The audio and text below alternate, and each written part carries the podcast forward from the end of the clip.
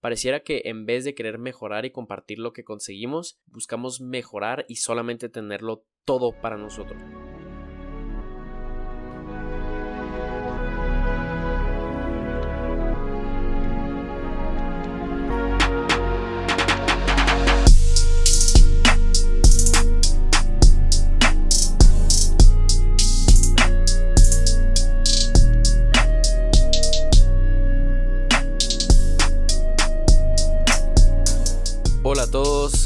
Bienvenidos a 19. Yo soy su anfitrión, Mil Andrés Galvez, y el día de hoy trataremos de entender qué es la desigualdad, sus implicaciones en México, en el mundo, en Latinoamérica, e igualmente posibles soluciones y razones que se le dan a la existencia de este. Entonces, espero nos puedan acompañar en este episodio. Acomódense. Es un tema difícil, claro, pero uno al que le he agarrado interés porque la verdad es que es uno de los temas más urgentes del futuro cercano, creo yo, y creo se está haciendo muy obvio el hecho que se está abriendo un agujero entre las clases, una división ya casi imposible de mantener o superar. Por ejemplo, dentro de la definición que vamos a estar dándole a los diferentes términos de desigualdad y de pobreza y tal, tenemos la pobreza extrema, que son las personas que ganan alrededor de un dólar al día y con eso sobreviven.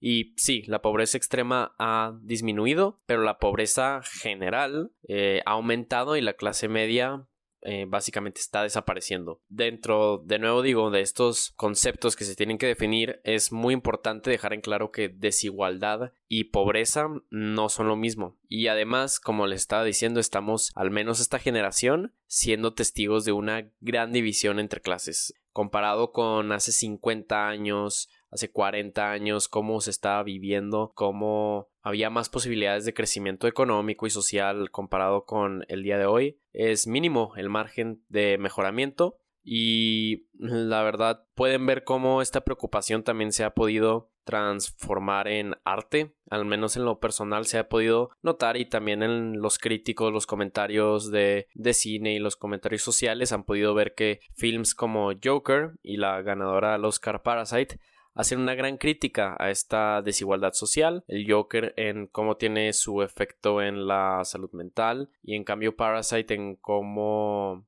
efectivamente hay diferentes niveles, hay grandes divisiones en nuestra sociedad, incluso dentro de una misma ciudad. Y se me viene a la mente esa gran escena de Parasite. Sin ningún spoiler, no se preocupen, pero igualmente les recomiendo que vean estas dos películas para que puedan entrar un poco en sintonía, claro, con lo que ya se platicaría en este podcast. Y hay una gran escena en la que los personajes de la familia pobre se ven completamente afectados por una lluvia que básicamente les destruye su hogar y en cambio para el grupo de personajes ricos termina siendo una buena razón para quedarse la noche en casa. ¿Sí? Se estarán preguntando tal vez de qué. Bueno, o sea, obviamente 19 eh, se basa en arte, en historia, en cultura, claro, pero dentro de esta cultura está nuestra urbanidad, está nuestra sociedad y más que nada esta idea de querer platicar sobre este tema viene de cómo he visto o desde que llegué aquí a Chihuahua y pues a lo largo de toda mi vida, claro, cómo en los cruceros o las calles, pues en, en mi ciudad,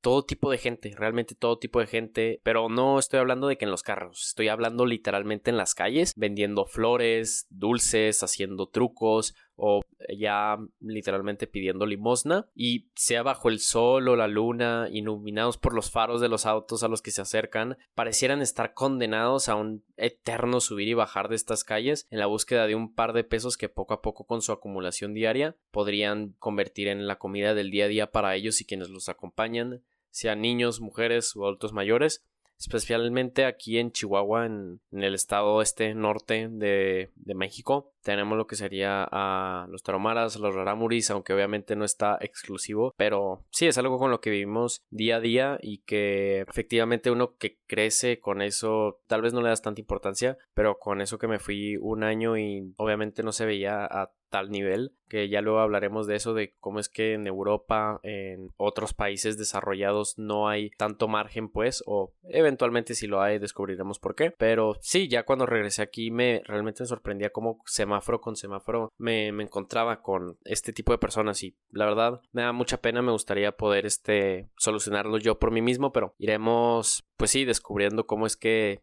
todo es parte de, otro tipo de soluciones, no solamente las individuales. Y es, es, que exactamente nosotros pensamos que este tipo de temas están limitados a los políticos, a los que vemos con sus candidaturas, con sus elecciones, y los que terminan en las cámaras de senadores, de diputados o incluso en la misma presidencia, cuando en realidad mm, somos nosotros en nuestro día a día quienes enmarcamos la realidad que terminamos viviendo. O sea, los políticos al fin y al cabo pues sí podría ser un ejemplo un poco exagerado, pero como tal son marionetas, claro. Eh, la realidad termina siendo, sí, definida por la sociedad, por la ciudad, el estado, el país y como como conjunto de personas se vive y al fin y al cabo creo que muchas de nuestras limitaciones intelectuales que son las que nos impiden tomar acción con este tipo de problemáticas no vienen por eh, desinterés, sino por simple falta de conocimiento en lo que eh, nuestras decisiones sociales y políticas pueden llegar a alcanzar, que ese también va a ser un gran tema que estaremos argumentando aquí. Creo firmemente que es nuestra responsabilidad filtrar y profundizar nuestras ideas para así poco a poco mejorar todas nuestras acciones, porque si te pones a pensarlo, todo tiene una causa y una consecuencia política especialmente en un mundo tan globalizado como el de ahora y afectado con la pandemia, que al parecer este, sí, efectivamente, cada vez estamos más conectados, pues fíjense que cada acción que eh, ustedes toman como tal, obviamente hay de pequeña y gran escala, pero al fin y al cabo son acciones diarias. Eh, estas tienen una causa y una consecuencia política. Y yo en mi, no sé, labor, podría decirse, o al menos yo lo veo así, como anfitrión de 19 y su revista, considerándome comunicador. Pienso que comunicar es un acto sumamente difícil, claro, pero es uno que se necesita eh, poder hacerlo de la manera más crítica para que como tal este pueda ser válido y mucho más importante pues que sea efectivo. O sea eso es lo importante poder transmitir estas ideas no y creo que lo importante sería ya comenzar por entender lo que está pasando. Y de nuevo reitero si no tomamos medidas en lo que cabe urgentes bien podríamos terminar volviendo a un feudalismo pero ya con connotaciones modernas. La gente en general por lo que yo tengo entendido y por lo que creo es que sí quiere participar. La gente en general sí, no es de que le guste ver a la, a la gente en la calle, no es que le guste saber que hay personas que realmente batallan para para comer y ya ni se diga cualquier otro tipo de oportunidades como sector salud y educativo como tal. Eh, lo importante es este tratar de conseguir estas herramientas que bien se podría empezar con el conocimiento para así comenzar a involucrarse y eventualmente tener un mejor país y quién sabe hasta un mejor mundo. En una mayoría de las deficiencias de nuestra sociedad tiene que ver la desigualdad. Es, es un tema que abarca muchas cosas. Eh, la desigualdad trae sentimientos de superioridad e inferioridad, de competencia y de consumismo, de inseguridad de estatus y una ansiedad producida por cómo nos percibe la sociedad. Porque sí, claro, incluso dentro de los niveles económicos que conocemos como, bajo, medio, alto, Dentro de ellos, en sus subniveles, todavía hay desigualdad entre ellos y son estas desigualdades, claro, las que terminan evocando este tipo de sentimientos y de ansiedades sociales, como les digo. No hay dudas que la mayoría de nuestro estrés viene de las situaciones que amenazan nuestro estatus social, especialmente en el siglo XXI. Eh, sin dudas es este ese margen social que mantenemos con los demás y con nosotros el que nos produce más estrés en nuestro día a día. Y es importante dejar en claro que el mundo es uno desigual, siempre lo ha sido y posiblemente siempre siga siéndolo, pero creo es muy importante al menos ser conscientes de ello, que existe tal desigualdad, para buscar mejores maneras y llegar a reducirla. Las mayorías sí pueden equivocarse y lo que espero más importante que salga de este podcast es la una mentalidad en la que te empieces a preguntar qué piensas qué opinas y qué es lo que a ti te gustaría que se pudiera hacer, pues. ¿Por qué debemos preocuparnos por la desigualdad? Porque la desigualdad se traduce en menor preparación, en menores oportunidades y luego llega hasta peores servicios y creando una sociedad menos productiva que yo creo que al menos una mayoría de nosotros eh, como sociedad nos gustaría llegar a algún destino parecido a ese. Pareciera que los ricos cada vez son más ricos y los pobres cada vez son más pobres. Y la verdad es que nadie es pobre porque quiere. Eh, es una gran mentira eso que poco a poco se va a ir desconstruyendo. Y como les dije anteriormente, querer subir de clase socioeconómica termina siendo una idea que en mayoría de veces se convierte en algo más negativo por estar viviendo en un sueño utópico, en una, en una esperanza casi irreal. Hay varias razones que involucran el hecho que exista la desigualdad pero de los antecedentes que tenemos es que para el siglo XIX, para lo que sería 1800, el 80% de la población vivía en pobreza. Era un mundo completamente diferente, apenas empezando a disfrutar los frutos de la urbanización y de la industrialización de las materias. Y luego, desde la Segunda Guerra Mundial, aumenta la esperanza de vida y el analfabetismo disminuye muchísimo y eso sí, o sea, eso termina entrando en el marco de bienestar mundial, que ese es el que también ha aumentado de una manera muy considerable en menos de un siglo, de estos 50 años que les digo, y solo como una nota, sin entrar tan a fondo, claro, porque es un tema casi aparte, dentro de, la desigualdad, que más que nada, como les digo, Vamos a estar hablando de desigualdad económica y de oportunidades. Todavía tenemos este desigualdad de libertades y desigualdad de género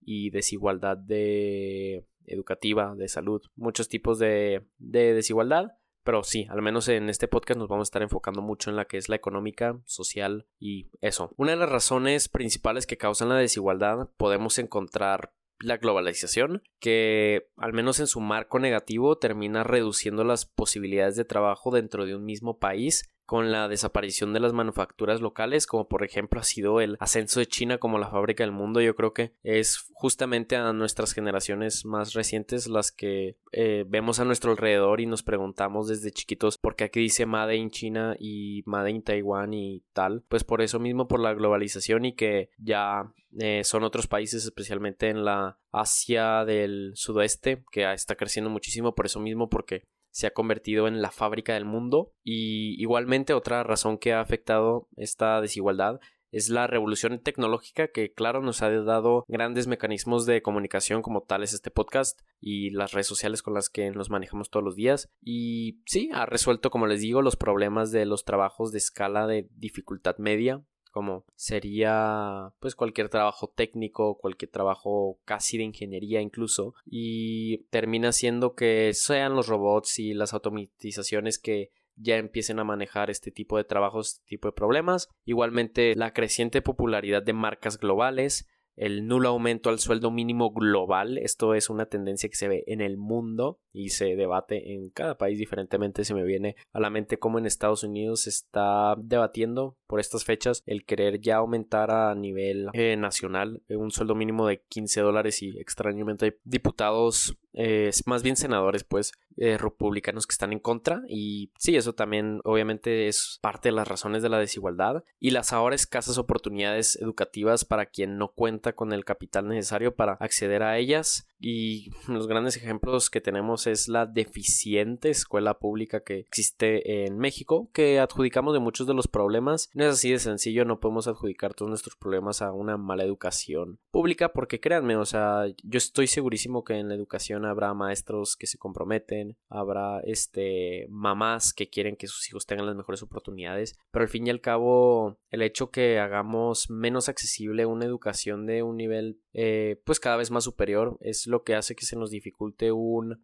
avance eh, económico y social y que nos estanquemos en la desigualdad. Claro, son todas estas las razones que contribuyen al aumento de la riqueza, sí, obvio, pero por ende de la desigualdad, claro, que como tal, por su propia naturaleza, y es importante que lo denotemos en esta altura del podcast, no es mala en sí misma, al menos no hasta que se extremiza. Una desigualdad en lo que cabe equilibrada eh, no, no, no llega a tener efectos tan graves como los que ya en estos tiempos y en el futuro, si seguimos extremizando, pues sí puede llegar creando las brechas casi impalpables que podríamos llegar a conocer dentro de las próximas décadas. Y es que se podría argumentar que la desigualdad es lo que empuja a las sociedades a seguir mejorando, a seguir evolucionando, pues, y no hay ninguna duda que la riqueza trae innovación. Así ha sido como fue en su tiempo la revolución industrial del siglo XIX, con la locomotora, máquina de vapor, industrialización, urbanización. Ni se diga el siglo pasado, con la Guerra Fría, sí, claro, se produjeron armas de destrucción masiva, eh, se dio la carrera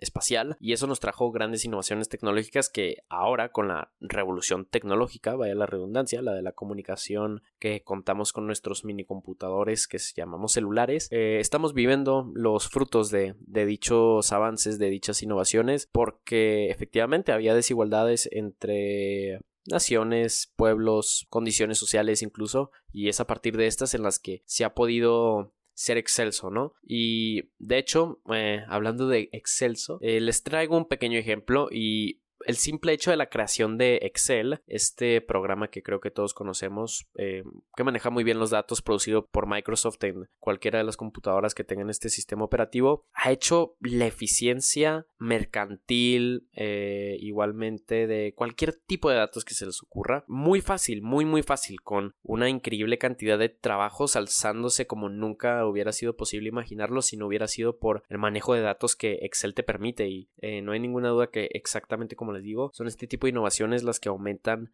nuestra riqueza y nuestro avance como sociedad. Eh, van a ir viendo que poco a poco hay unos tintes este, contradictorios entre pues lo que puede ser esta, este concepto, esta condición de la desigualdad, pero por eso mismo siento que lo importante es, como les dije al principio, que con los datos, que este, con la realidad obviamente, está siendo subjetiva para cada quien, formar una opinión propia. Y bueno, sí, o sea, el caso es que todos estos datos no solamente se correlacionan, o sea, también se investigan sus causalidades, cómo es que estos se dan y además están relacionados, pero sinceramente no creo que, al menos con certeza y de una manera efectiva, además constante también, que podríamos llegar a usar los valores económicos con los que contamos ahorita de una mejor forma y terminamos viendo estos valores siendo acumulados por el sistema que extrañamente pareciera que aleatoriamente dirige estos mismos fondos a, diferentes personas que al parecer ya tienen muy bien entendido cómo funciona el mundo y cómo lo pueden hacer funcionar para su propio beneficio. Mientras tanto,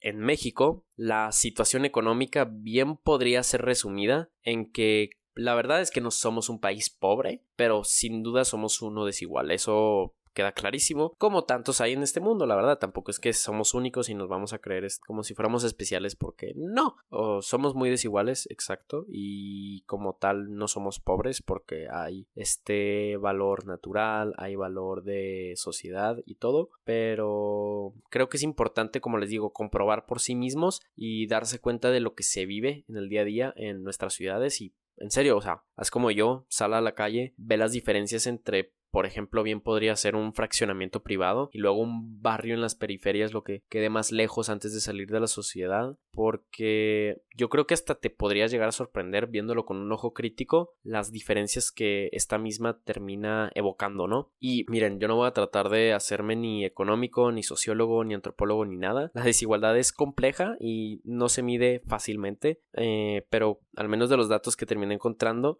se ve que el 10% de los mexicanos más ricos administran el 68% de la riqueza de la nación. Eh, ese es un dato interesante, claro. Y también eh, cabe notar que México es la economía número 15 del mundo, pero tenemos 53 millones de pobres, que es más que toda la población de España, y podría llegar a ser un porcentaje considerable teniendo en cuenta que la población total del país es alrededor de los 125 millones. Y ya al menos en los datos de grande escala que consulté para realizar este podcast, en la mayoría de ellos y en sus gráficas México no figuraba positivamente ni negativamente ninguna, pero porque estamos hablando de ya otros países como serían los europeos occidentales, Estados Unidos, Canadá y lo que termina siendo Latinoamérica, en cambio, la región más desigual eh, en el mundo, eh, como les digo, en términos económicos y sociales, nosotros, México, es el país más desigual. Entonces, si Latinoamérica es la región más desigual y nosotros somos los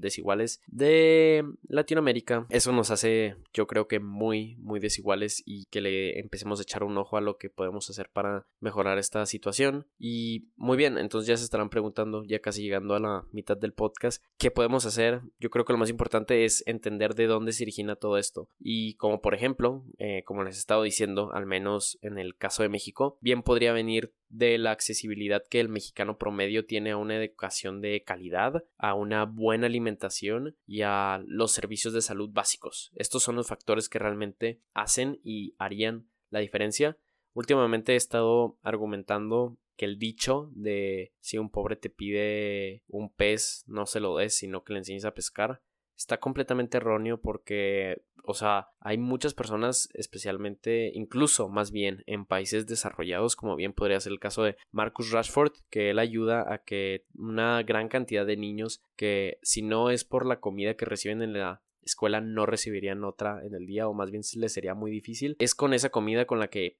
realmente pueden eh, llevar el día a los niños y pueden eh, ser buenos estudiantes en sus escuelas si no eh, fungimos las necesidades básicas del humano, cómo queremos que haga lo excepcional. O sea, o bueno, tal vez no lo excepcional, sino lo extra, pues. O sea, obviamente, si un pobre te va a pedir un pescado, sí, claro, primero le vas a dar el pescado y luego le enseñas a pescar, porque si no, no va a tener ni la herramienta ni la capacidad física como para poder aprender a pescar. Pero eso nada más es una pequeña divergente antes de ya entrar a lo que sería la segunda mitad de este podcast, en lo que vamos a tratar con cómo es la condición de Latinoamérica y el mundo con la desigualdad y las posibles soluciones que podríamos hallarle a este problema. Entonces nos vamos a tomar una pequeña pausa y regresamos enseguida.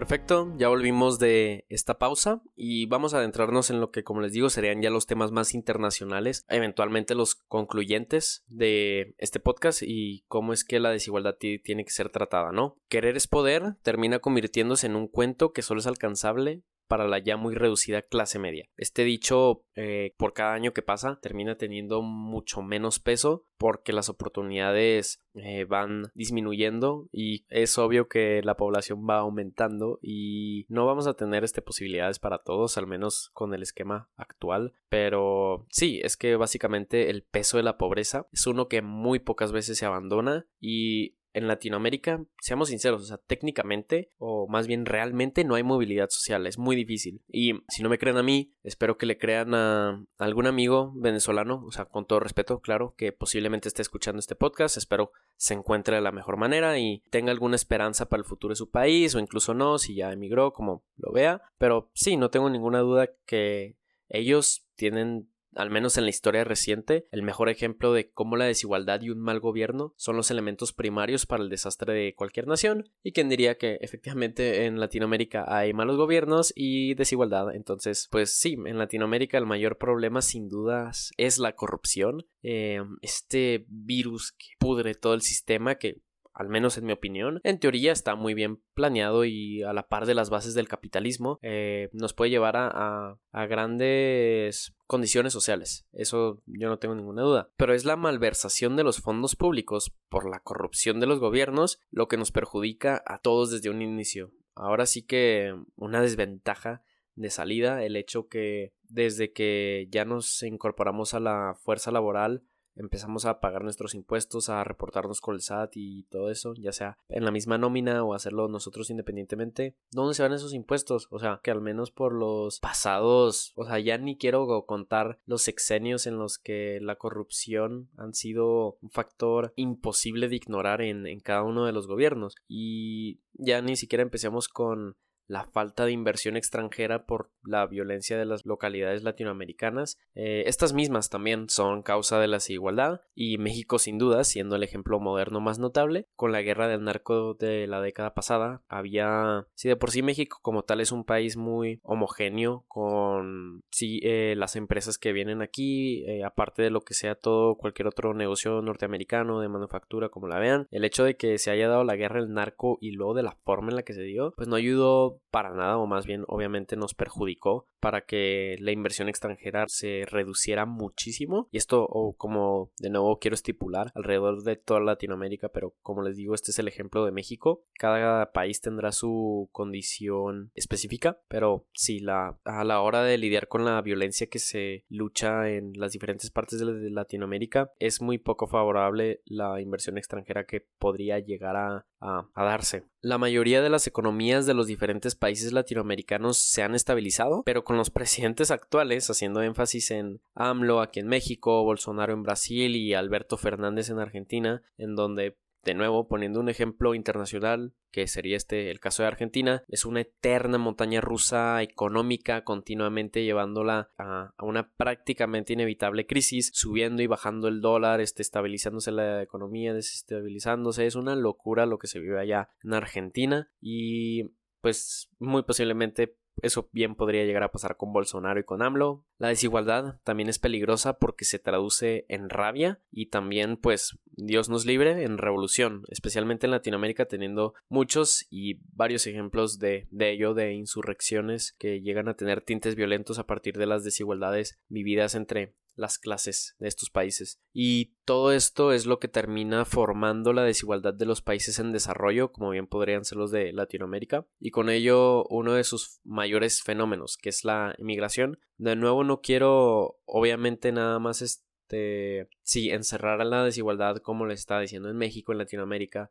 este también podría ser el caso de África, que tiene grandes olas de emigrantes en diferentes países de Europa y demás desarrollados o incluso de nuevo el sudeste de Asia que si no estás trabajando como les digo en alguna de las fábricas del mundo como bien se les dice pues deciden emigrar. En el caso de Latinoamérica lo más obvio es que la inseguridad y la sanidad son los mayores factores que pujan a las personas, a los individuos a emigrar, ya sea, como les digo, eh, en su mayoría latinoamericanos pobres o con pocas oportunidades, pues quienes emigran a Europa y Estados Unidos en busca de una vida mejor. Tú mismo pregúntatelo, que eso es lo que yo hacía mucho cuando estuve en mi año de Italia, que sí, me fui a estudiar, pero mantenía un trabajo de medio tiempo y todo. Eh, yo veía hacia mi condición, hasta mi situación, diría, yo la verdad no tengo ninguna necesidad de quedarme aquí, porque yo estoy, pues en lo que cabe, y gracias a Dios, acomodado en, mi estilo de vida de, de México, de Chihuahua, pero Imagínate a alguien que no lo está. Al contrario, él tiene todas las razones para obviamente buscar una vida mejor. Entonces, poniéndome en mi lugar, ¿por qué emigrarías si estás acomodado y cerca de tu familia, hijos, amigos? Eh, termina siendo una condición a la que son las clases bajas en donde la desigualdad es mucho más marcada los que tienen que despedirse de su patria, de su familia, de sus personas más cercanas, ya sea como les digo, eh, Estados Unidos, Europa, no cabe duda que para salir de esto hace falta un esfuerzo colectivo en cada, como les dije al principio, ciudad, estado, país y ya sin echarle la culpa ni a Estados Unidos, ni a Europa, ni a los ricos, sino pues como iremos viendo y ya eh, eventualmente en la próxima conclusión encontrar una solución para, para esto. Pero antes de ello vamos a evaluar más o menos cómo está la situación de la desigualdad en el mundo en un esquema más global y eso sí, o sea, como les dije antes también, desde el siglo pasado la población mundial ha aumentado muchísimo, o sea, desde alrededor 4 billones o 5 billones a lo mucho, ya estamos llegándole a los 8 billones en menos de 100 años y eso es un factor que sin duda se tiene que tomar en cuenta y aunque hemos hablado mucho de la desigualdad entre clases y la desigualdad en aspecto ciudad, país y tal, la desigualdad también se da internacionalmente, o sea, también hay desigualdad entre naciones, entre excolonias y excolonos, eh, más que nada con ellos teniendo una accesibilidad total a los recursos de los países en vías de desarrollo, como bien podría ser, pues sí, o sea, el ejemplo del imperialismo yanqui con México, que sería cómo es que por mucho tiempo se usó el petróleo y los recursos de aquí, igualmente con las antiguas relaciones que, por ejemplo, Porfirio Díaz mantuvo con Francia y con Inglaterra para que usaran nuestros minerales, nuestros este nuestros minerales, nuestros recursos naturales. También ese mismo fue el caso de, de Inglaterra con Argentina antes de que se volvieran rivales de prácticamente todo tipo, fútbol, económico, eh, social, ya histórico pues. Eh, en su momento, empezando el siglo XX, si tengo bien entendido, básicamente Argentina le, daba una gran parte de su ganadería a, a, Inglaterra, entonces sí, pareciera que pasan los años y es muy poco a poco, es muy lento el avance y el crecimiento que tenemos como les digo, de países en vías de desarrollo a ya un país desarrollado, si es que algún momento se podría llegar a hacerlo, yo creo que sí, pero lo bueno, como les digo, es que como tal no somos ni los peores, al menos este, como les digo, en el contexto de México y de Latinoamérica, porque según el Banco Mundial, Sudáfrica es el país más desigual en el planeta. Ahí el 1% de la población controla el 70% de la riqueza del país. Del otro lado tenemos a Noruega, como les digo, un ejemplo de los países nórdicos que al parecer se convierten en una utopía, pero ese ya es un tema completamente aparte que también podríamos discutir, o sea, cuál es la verdadera personalidad, al menos ya en cuestiones realísticas y de vivencia del día a día en los países nórdicos, pero bueno, al menos este en su índice de igualdad, los noruegos son los más igualitarios, con el 1% apenas controlando el 21% de la riqueza de la nación, que como hemos estado viendo en otros datos es, es, una cifra pequeña. Pero como les dije anteriormente, desigualdad no equivale a pobreza. O sea, Pongamos, por ejemplo, en los países ex Unión Soviética, como bien podría ser Bielorrusia, Kazajstán, Turquistán, Kazajstán, todas estas demás, como les digo, eh, repúblicas que habían formado parte del yugo comunista socialista o bueno, también de la península báltica, que ellos antes eran de los yugoslavos, ellos son más igualitarios que en el occidente de Europa, pero porque viven igual de mal, se podría decir. y en cambio, en Singapur es más desigual, pero porque los pobres de Singapur ganan más que, por ejemplo, los pobres de España. O sea, al fin y al cabo las estructuras sociales en lo que cabe son las mismas, pero las brechas, eso es mi punto focal aquí, las brechas, los espacios entre estas divisiones sociales que sí, o sea, como tal tienen que existir, pero qué tan separadas tienen que estar estas. Entrando a un plano más económico, especialmente con las multinacionales, con los empresarios y todo lo que está relacionado con ello, alrededor del 70% de la población mundial solo controla el 3% de la riqueza, el 20% controla el 12% y el 10% restante controlan pues el resto que termina siendo que o sea alrededor de uf, o sea, 75 85% de, de todo lo que queda de la riqueza mundial nada más el 10% restante. O sea tenemos a Jeff Bezos a Bill Gates Warren Buffett Bernard Arnault Carlos Slim Orgullo Mexicano Amancio Ortega Larry Ellison y Mark Zuckerberg todos juntos suman una riqueza mayor a la que un 50% de la población mundial posee y eso que nada más aquí estamos hablando de lo que serían 8 de los 10 magnates más ricos del mundo, algunos con mejores este, formas de generar su riqueza, pero ahora sí que ahí sí ya depende de, de, qué modelo político y económico tú te sientes identificado. Y es que también creo que mucho se basa en que en el mundo desarrollado las diferencias no importan porque al parecer y también de lo que yo pude experimentar de mi año allá, eh, son prácticamente nulas estas diferencias. O sea, es completamente contraintuitivo, pero también al parecer, y créanlo o no, la desigualdad en los países desarrollados, sobre todo en la Europa occidental, no tiene efectos plausibles en el bienestar de sus habitantes. O sea, básicamente es... Em, no le añade tanto valor, pero creo yo, esto siendo porque ellos ven su estilo de vida como algo completamente normal en cuestión de los privilegios y estilos de vida que la mayoría de personas allá lleva. El mejor ejemplo que yo les puedo dar es la diferencia que se ve en actitudes, en formas de pensar y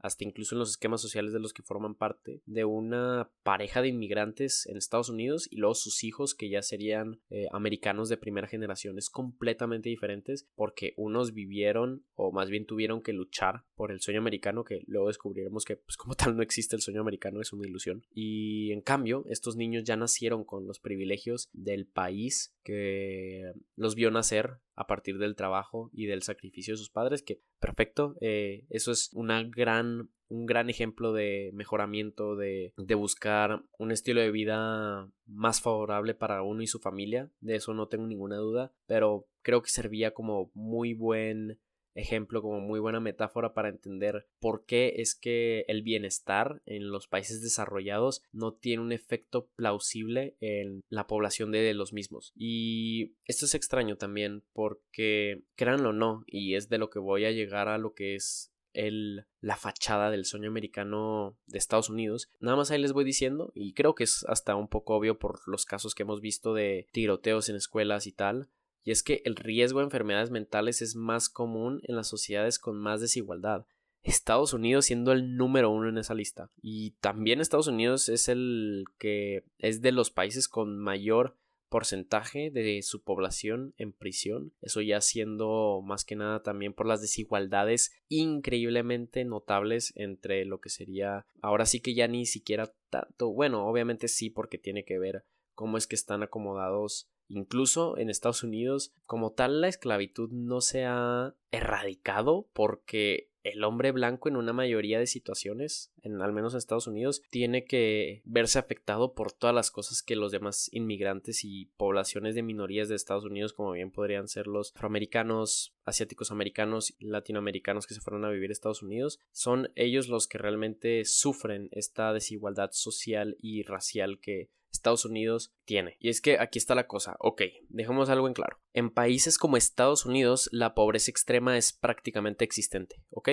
este es uno de los países desarrollados, en cambio, donde más ha crecido la desigualdad. Como les digo, esta brecha entre las divisiones sociales económicas. Ese ambiguo espacio de posibilidades entre la clase baja, media y alta. Fue la clase obrera americana la que votó por Trump y siguió su culto de Make America Great Again. ¿Por qué? Porque son los que terminan siendo acaparados por los ideales del sueño americano, que como les vuelvo a decir no existe, al menos no para la clase media, pues en Estados Unidos, por ejemplo, el 1% controla el 38% de la riqueza de toda la nación. El otro lado de la moneda es prácticamente brutal. 40 de las 20 personas más ricas del mundo son de Estados Unidos, el país más rico del mundo y de la historia, pero ¿a qué costo? ¿Qué es lo que se ve en Estados Unidos? Más que nada, una gran ansia en enfermedades mentales, ni siquiera hablemos de los conflictos armados que se han hecho en el último siglo en los que Estados Unidos ha estado involucrado. Pero no todo aquí es quejas, tenemos que buscar soluciones, tenemos que buscar formas de actuar. Y creo que mm, podríamos bien empezar en preguntarnos por qué pareciera que la empatía es algo que nos inflige dolor y que nada más va puede existir en, en, nuestra forma de vida cuando nuestras necesidades propias, personales, ya están satisfechas. O sea, pareciera que en vez de querer mejorar y compartir lo que conseguimos, buscamos mejorar y solamente tenerlo todo para nosotros. Obviamente tenemos que tener una mayoría, una muy buena parte para nosotros, pero todo, eso es lo que yo creo que se podría empezar como para entender cómo es que nosotros funcionamos en esta sociedad que poco a poco va creciendo en desigualdad. Y si es que subimos de clase social, claro, pareciera que nos enfocamos en cómo podemos pseudo consumir o aparentar y parecer de de un estilo de vida que realmente posiblemente ni siquiera podemos pertenecer, en vez de algo mucho mejor que creo yo sería ver cómo podemos apoyar a quienes en serio necesitan gozar de un nivel de vida mejor, al menos para ellos. Siendo completamente sinceros, realmente deberíamos quejarnos de los emprendedores que crean empleos, impulsan bienestar o al menos en el ejemplo mexicano y latinoamericano, de los narcotraficantes, como ejemplo, que al menos en su estilo de vida, solo crean riqueza para ellos y pena para quienes consideraríamos sus subordinados. Entonces, ¿quién es nuestro verdadero enemigo? O sea, quienes trabajan en lo que cabe con la ley económica o quienes están bajo la ley económica y aún así generan grandes riquezas. Yo creo que también aquí es en donde se empieza a basar más que nada en un estilo de vida exagerado, ese siendo nuestro verdadero enemigo. ¿No será que los ricos se vuelven más ricos porque son quienes han tenido la oportunidad de aprender a ahorrar, invertir, yo creyendo que estas son las bases eh, fundamentales para tener un buen estilo de vida económico, además de que es sano para nuestras metas y tal. Independientemente del nivel socioeconómico, eh, yo creo que es sumamente importante aprender a ahorrar, a invertir, y eso que no estamos hablando de mentalidad de tiburón ni nada, sino que, como les digo, un estilo de vida sano en nuestras decisiones monetarias. Y sí que todos bien, al menos en la era actual, podríamos empezar a aplicar. Ya como conclusión, eh, creo que deberíamos buscar ser constructivos, sino no deberíamos buscar una prohibición de la riqueza en nuestra sociedad, sino que esa riqueza no sea implementada De vuelta, eso es en lo que tenemos que estar en contra. De una manera u otra, la sociedad es la que termina engendrando esta riqueza, en primer lugar. No deberíamos solamente aprender a acumular esta riqueza, sino también a utilizarla de la mejor manera para nosotros y quienes nos rodean. Eso sí, o sea, un ser humano, y tengan esto clarísimo, termina siendo mucho más complejo que una pirámide socioeconómica y creo que tratar de descifrar nuestro lugar en ella termina siendo un lugar muy ambiguo en el que encontrarnos. Argumentar como tal no es productivo si no se toma acción para reducir la creciente división de nuestra sociedad. Y para salir de esto, la colaboración deberá ser el valor máximo. Tenemos que realmente sentirnos parte de nuestra sociedad si queremos hacer un cambio tangible en ella. El poder para el cambio está en todos nosotros. Lo más importante de todo es que se pueda mejorar el estilo de vida individual para una sociedad más sana y más igual dentro de las divisiones con las que ya contamos. Capaz el verdadero problema viene de malos gastos y malas inversiones en todo nivel, desde el individual, desde el social, gubernamental, bien podría basarse ahí ya en el esquema macro. Sueldos más justos serían una buena opción para quienes ya trabajan y dedican una gran parte de su vida a la producción de la riqueza de alguien más, como bien podría ser, por ejemplo, el dueño de la empresa o el jefe del departamento que toma un papel de líder o de dirigente. En esta máquina que llamamos humanidad, todos tienen un diferente, una diferente función, ya sea desde un gran engranaje hasta un pequeño tornillo, para seguir con esta metáfora. es importante que se le dé esa importancia, al menos en lo económico, en lo monetario, a nuestras piezas, ¿sí? Diferentes funciones, diferentes este, valoraciones, claro, pero al menos que sea una valoración más igualitaria y dejen ustedes igualitaria justa, yo creo que sería una palabra más adecuada. Y una cosa sí, y creo que con esto ya estaríamos terminando el podcast, y es que la igualdad absoluta no existe, pero como les dije al principio, al menos deberíamos buscar la posibilidad de crear una igualdad de oportunidades para todos. La desigualdad nunca podrá ser erradicada, pero hay grandes ejemplos de, de cómo puede ser disminuida con la correcta implementación de políticas públicas. A ver si para las siguientes elecciones tratamos de votar con la cabeza en vez del estómago. Creo que sería muy importante y tenemos que entender que sin sacrificio no hay progreso. Entonces ese sería este podcast. Si es que están interesados en cómo es que se guionizó todo este tema, les estaría dejando en mi Twitter, o más bien en el Twitter de 19, lo que es el guion. Pueden encontrar a 19 en sus redes sociales que serían arroba xyxmagazine, ya sea en Instagram y Twitter. Y si están interesados en su anfitrión, ese siendo yo, Emilio Andrés Galvez, pueden encontrarme en Twitter como arroba eagalveza y en Instagram como arroba e.a.galvez. Esperamos que les haya gustado. Esto ha sido 19, tu ventana en la cultura urbana. Nos vemos en la próxima. Chao.